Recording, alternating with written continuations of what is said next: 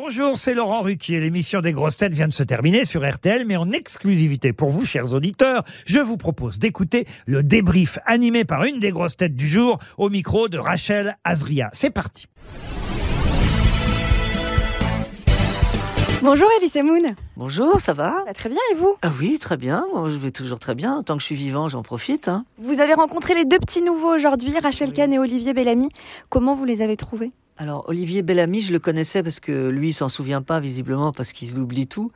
Mais j'ai fait plusieurs émissions avec lui sur Radio Classique. Et Rachel Kahn, je ne la connaissais absolument pas. Mais elle est très sympathique, très jolie. Et j'aurais jamais imaginé avec ce nom qu'elle puisse être comme ça, euh, une jolie métisse, euh, magnifique.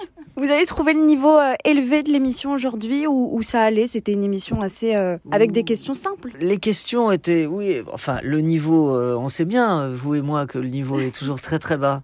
Mais bon, mais on se marre, c'est l'essentiel, non? Vous avez appris des petites choses? Qu'est-ce que j'ai appris euh, Alors, euh, j'espère que vous allez faire du montage parce que je me souviens plus vraiment de ce que j'ai appris.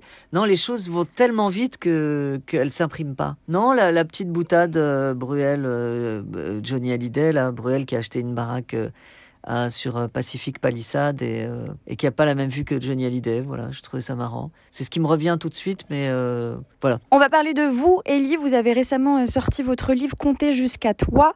Vous nous racontez euh, un petit peu ce que vous évoquez dans le livre Sans trop en dire, évidemment. Sans trop en dire, ben on va dire que ça prend, ça, ça a pris la forme d'un journal intime, mais aussi je raconte une histoire d'amour que j'ai vécue euh, et c'est sous forme d'une série en fait.